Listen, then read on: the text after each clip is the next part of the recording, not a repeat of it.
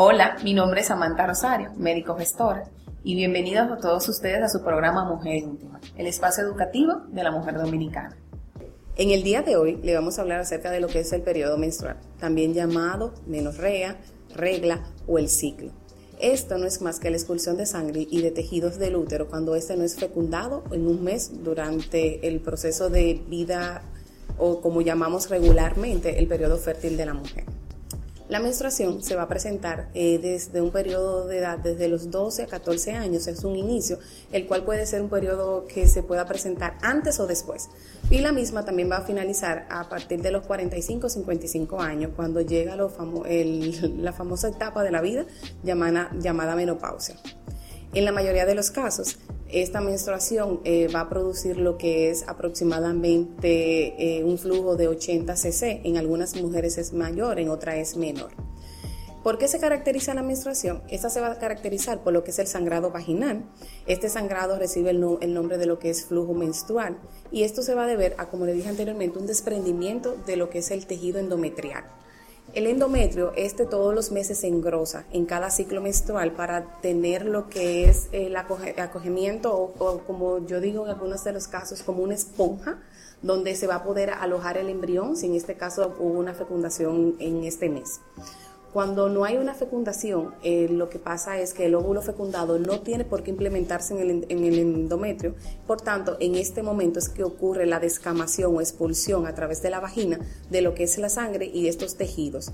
También esta sangre se produce porque dentro de esta vagina se rompen algunos, eh, perdón, dentro del útero y la vagina se van a romper algunos vasos sanguíneos y por eso se va a proceder a esta expulsión de sangre, que en algunos de los casos suele ser muy abundante y en otras suele ser una sangre que pasa eh, simplemente con aproximadamente de 40 a 60 cc en tres días.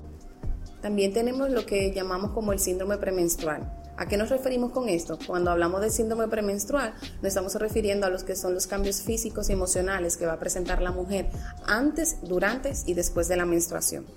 En estos cambios, ¿qué podemos ver? Bueno, podemos ver que algunas mujeres van a tener lo que es un poco de irritación, van a estar susceptibles, otras van a estar muy sensibles. Eh, son épocas o son tiempos que se dan aproximadamente previo, eh, a veces algunas mujeres hablan de una semana, otra de dos días. En este periodo, aparte de esta parte emocional, donde la mujer se ve afectada por el alto, eh, el cambio hormonal que presenta en su cuerpo, también se pueden presentar calambres, hinchazón de las mamas, también podemos, en algunas mujeres se han visto los efectos de lo que son síntomas gastrointestinales, como la diarrea, algunas veces presentan cólicos.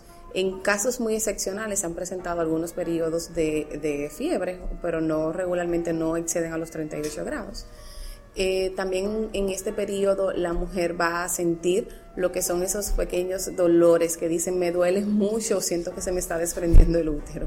Realmente es un desprendimiento que tiene, no están erróneas en eso y por eso es que se presenta este dolor. Siempre en medicina se habla que deben prevenir. Entonces, ¿en qué sentido? Siempre después que haya tenido eh, una charla adecuada con su médico, siempre se recomienda utilizar lo que son analgésicos para por lo menos eh, poder eh, disminuir lo que son los síntomas de dolor durante este periodo. Es bueno recordar que no todos los ciclos en las mujeres son iguales. Hay periodos que nada más duran de uno a tres días, mientras que los regularmente hay periodos que duran de uno a siete días. Eh, como le dije anteriormente, también el flujo vaginal o este flujo de sangre que se va a presentar eh, no es igual. Algunas, eso es importante saberlo porque de esto va a depender también cómo nos vamos a cuidar en estos días. ¿A qué me refiero? Así, por ejemplo, eh, una persona que es un flujo abundante se siente más cómoda utilizando lo que son toallas sanitarias. Estas son toallas en las cuales hay diferentes en el mercado en las cuales eh, recorre todo lo que es la sangre y los tejidos, en una super, se, coloca sobre la superficie del panty y la cual es retirada, por lo menos se recomienda cada dos o cuatro horas. También en el mercado tenemos lo que son los tampones. Estos son también, estos son introducidos dentro de la vagina. Siempre hay mucho mito sobre ellos, preguntando que si esos se pueden quedar, que si se van a perder dentro de la misma, y no es así. Esto se utiliza más en mujeres que tienen un alto rendimiento, en atletas, en mujeres que viven trabajando el día completo y que se sienten cómodas con él. Esto es un método que ha tenido mucho tabú a través de los tiempos. Eh, también se ha hablado de que si yo tengo, todavía no he tenido mi primera relación sexual, si puedo utilizar esos tampones. Eh, hay estudios científicos que dicen que sí, que no hay ningún problema a la hora de utilizarlos, pero se recomienda que cada persona, cada mujer pruebe los diferentes métodos y que se quede con el que se sienta más cómoda. También últimamente ha habido una gran controversia con relación a las famosas copas vaginales. Estas son hechas de un material de silicón, un material que es, es antiinflamatorio y también hipoalergénico. Estas eh, se ha, tenido un gran auge porque dice que hablamos más y ayudamos, ayudamos más a lo que es el medio ambiente. ¿En qué sentido? Como son realizadas con silicón, estas también se introducen dentro de la vagina, pero esta resguarda el fluido. Entonces, esto tú tienes que cada cierto eh, tiempo, dependiendo de la cantidad de fluido que tú tengas, eh, retirarla y lavarla y limpiarla. Algunas mujeres dicen que eso es incómodo, que pueden transmitir bacterias dentro de su vagina. Tienen que recordar que todo va a depender de la higiene que realicen, cómo la realicen. No es lo mismo que agarrar y vertir la sustancia que ya tenemos, el fluido, eh, por decirle algo, en el baño, y luego ponerlas y limpiar. Ahí sí podemos hacer un medio directo de transmisión, pero si hay una higiene correcta y un lavado correcto de lo que es tu área íntima con productos especializados como el emisor, eh, y luego también eh, lavar lo que es esta copa y volver a introducir, no debe de haber ningún riesgo de ningún tipo de desarrollar ningún tipo de infección o tampoco ningún tipo de irritación en tu vagina. Pero vuelvo y les repito, cada mujer es diferente, cada mujer necesita un método diferente para estos días vulnerables que tenemos durante el mes. Siempre se recomienda que usted, según su necesidad, según el trabajo que realice, entonces pueda determinar cuál de todos los productos que ven en el mercado es el más recomendable para usted utilizarlo en esos días. Aún en el mundo existen muchos tabúes acerca de lo que es la menstruación. En algunos países todavía consideran a la mujer como impura, que este, durante este periodo la mujer no puede ni siquiera dejarse ver, mucho menos cocinar o hacer cualquier actividad eh, en lo que llamaríamos una vida normal. Quiero que a partir de hoy entiendan que eso es un periodo fisiológico de la mujer. Eso no es un proceso ni donde eh, que declive a la mujer para realizar cualquier actividad o mucho menos un periodo de enfermedad.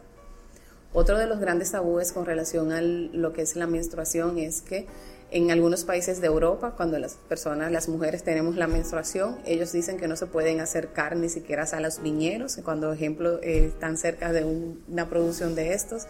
Tampoco pueden entrar a la cocina y mucho menos realizar alguna labor como eh, eh, preparar quesos o preparar mayonesa, porque supuestamente esto va a hacer que se dañe esta producción. Eso no hay evidencia científica que hable acerca de que cuando las mujeres tenemos la menstruación podemos, eh, se pueda realizar alguna, no se pueda realizar alguna de las actividades antes mencionadas. También otro de los tabúes que es muy importante es que durante la menstruación no se puede comer chocolate.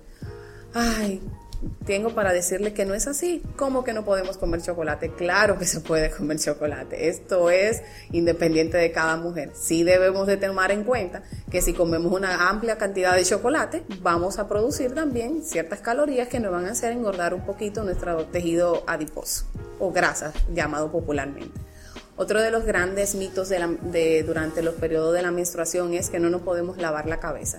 Higiene no tiene, higiene no tiene nada que ver con este, este proceso. Inclusive durante la menstruación nosotros tenemos que tener mucho más higiene. Y lavar nuestra cabeza no impide en ningún momento ni va a haber un problema que va a cortar la menstruación o que simplemente me va a hacer daño. Recuérdense también que durante la menstruación nosotras debemos de tener una rigurosa higiene íntima. ¿Por qué?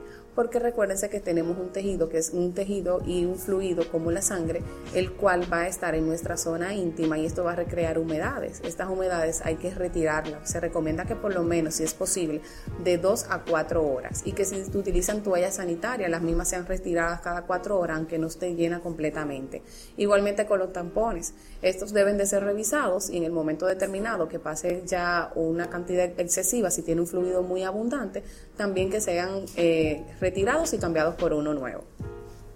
Recuerden también que durante este, este periodo siempre es bueno andar con un, analgésico porque se puede presentar algunos dolores o los famosos calambres de la menstruación y lo, lo mejor es eh, prevenir que llegue a un estado que te pueda conllevar a tener que requerir a ir a una emergencia porque no, no puedes eh, aguantar en ese momento determinado ese dolor tan fuerte por múltiples factores. Otro de los grandes mitos eh, con el periodo es que si pueden quedar embarazadas. Recuérdense que el ciclo, el ciclo menstrual tiene un periodo aproximadamente de 28 días y que ustedes quedan embarazadas durante el proceso de ovulación. ¿Qué pasa? Ah, se han visto casos donde personas han visto su regla y posteriormente están embarazadas. Cuando esto es un gran mito de que tengo la menstruación no puedo quedar embarazada. Sí, se han visto casos en los cuales si se presentó un proceso de ovulación, sí, la mujer puede quedar embarazada.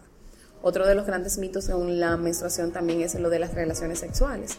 Esto es una decisión propia, tanto de ustedes como de su pareja, si pueden en un momento determinado deciden tenerla, siempre y cuando eh, manteniendo lo que es una higiene, una higiene adecuada en ambas partes, antes y después de eh, este proceso. Otro de los grandes mitos que tenemos durante la menstruación es que la mujer no puede cocinar.